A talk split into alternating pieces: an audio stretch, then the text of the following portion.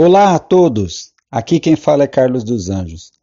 Afinal de contas, é bom a independência de órgãos governamentais como o Banco Central? Eu percebi por esses dias essa discussão, esse caminho para a independência do Banco Central.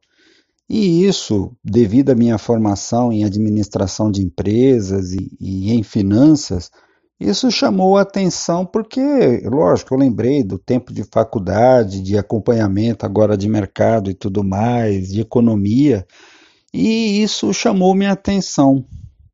E eu corrido com o trabalho, com o dia a dia, não tive tempo de escrever um texto e tratar deste assunto.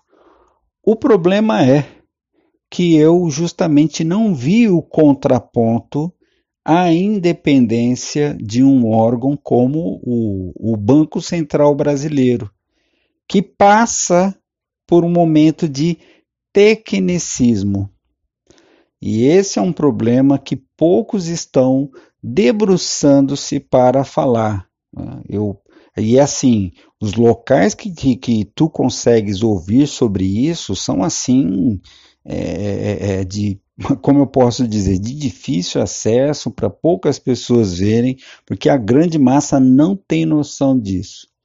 Uma das pessoas que toca nessa questão do, da, da tecnocracia é, por exemplo, o desembargador Ricardo Dipp, em que eu assisti uma palestra dele no então Movimento Direita São Paulo, aquilo me chamou muita atenção, de de repente um juiz ele, numa sentença que ele queira colocar uma nomenclatura, alguma coisa, ele não pode colocar aquela nomenclatura porque o sistema é, é, é programado. Quem programou esse sistema? Hã? Mas o, sistema, o sistema é programado e o juiz só pode colocar ali a, aquilo que está descrito no sistema. Olha a situação. Olha a situação. O ser humano ficando escravo de um sistema que alguém programou. Tu não sabe quem é, mas alguém programou. Outro que fala sobre esse assunto de tecnocracia é o professor Alexandre Costa, que eu ando acompanhando a linha de raciocínio dele através dos vídeos dele. E tecnocracia, muitas pessoas não têm noção nenhuma, nenhuma do, do, do, de, desse tipo de ferramenta que em más mãos pode trazer uma coisa assim, é, é assim horrível para nós.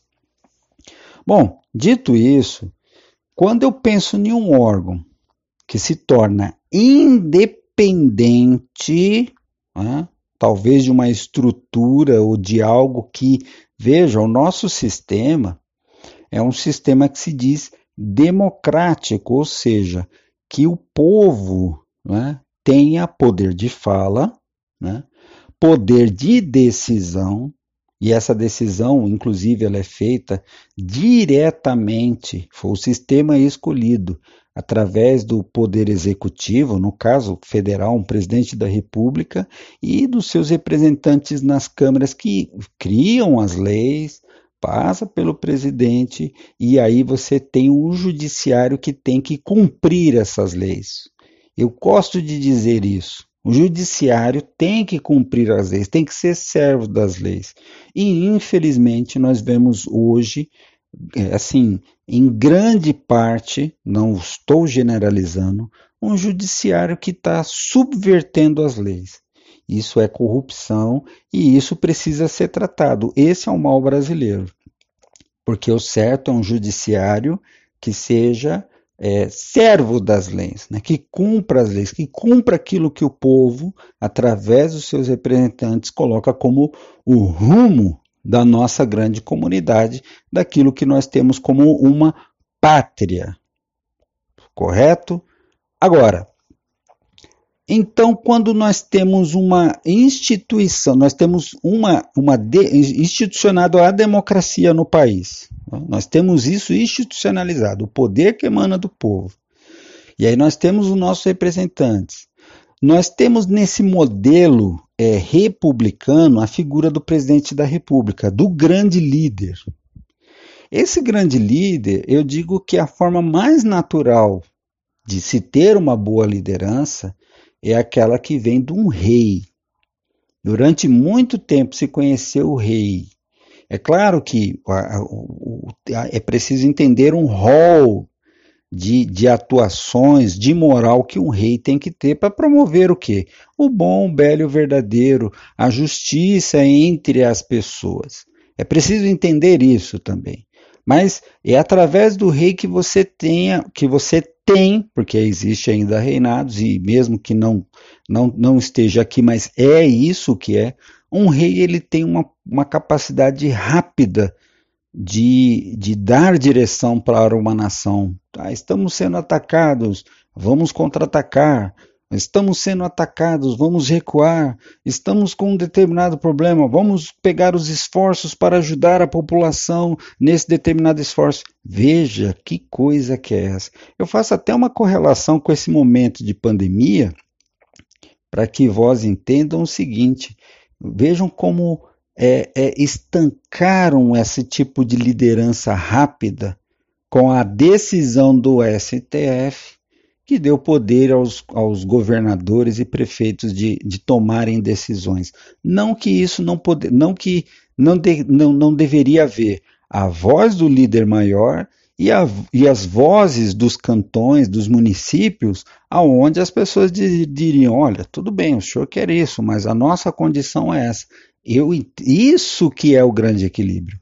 Isso é importante. Mas o que não pode ocorrer é o seguinte: é deixar uma cabeça, um controle de liderança sem, sem articulação, sem poder de fazer.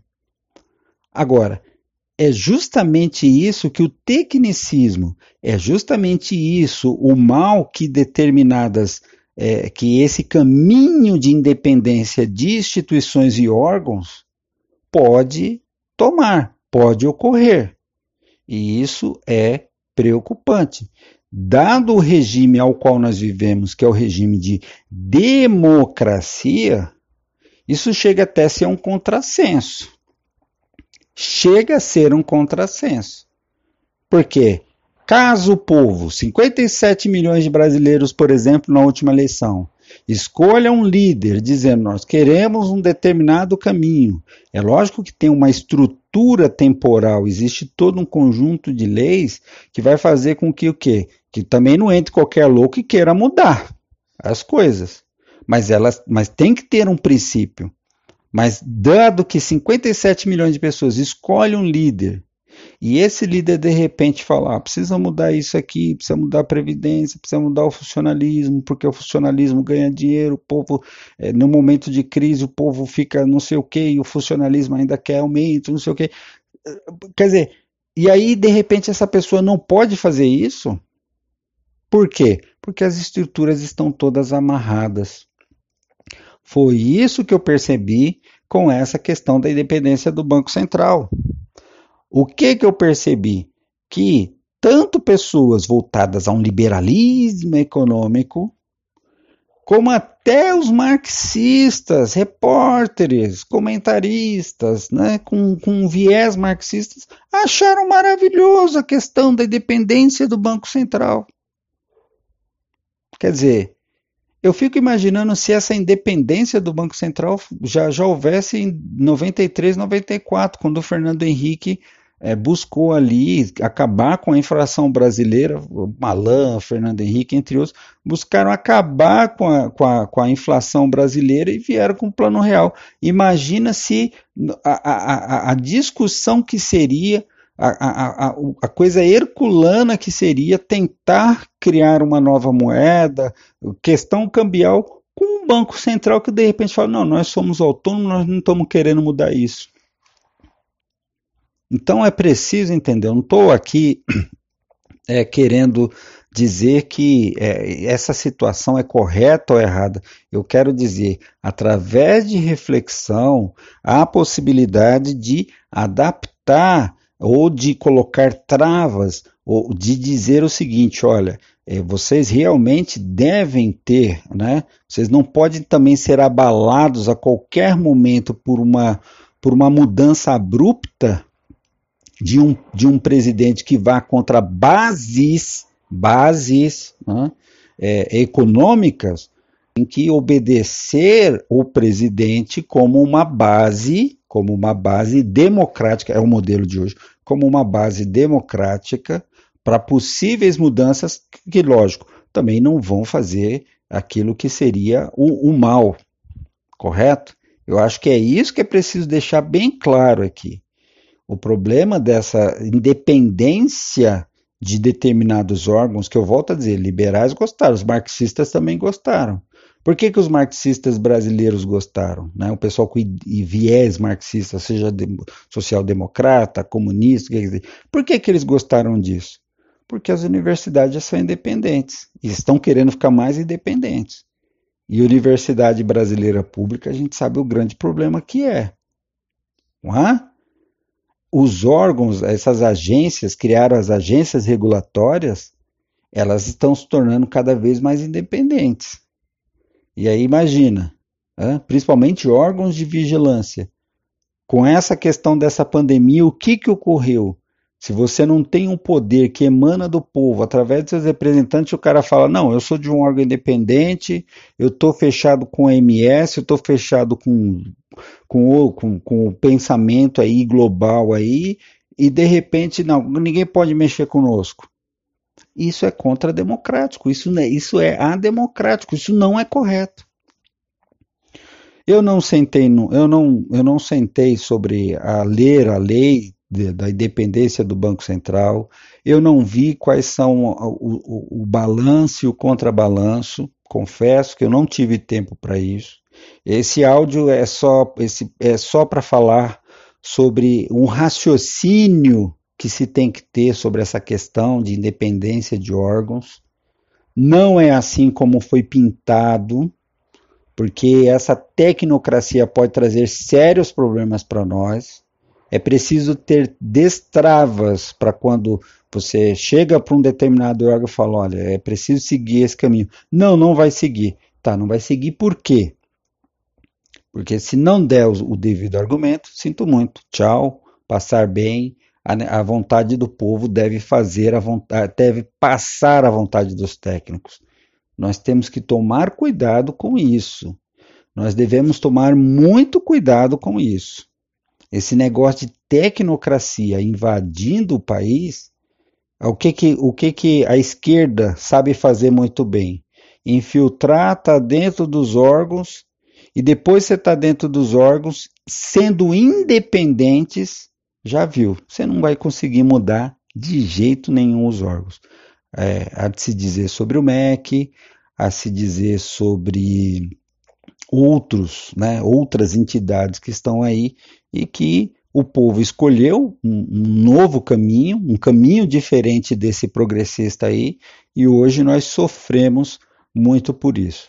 Para terminar, é, é preciso que qualquer órgão tem uma política de pátria. É isso que eu acho importante.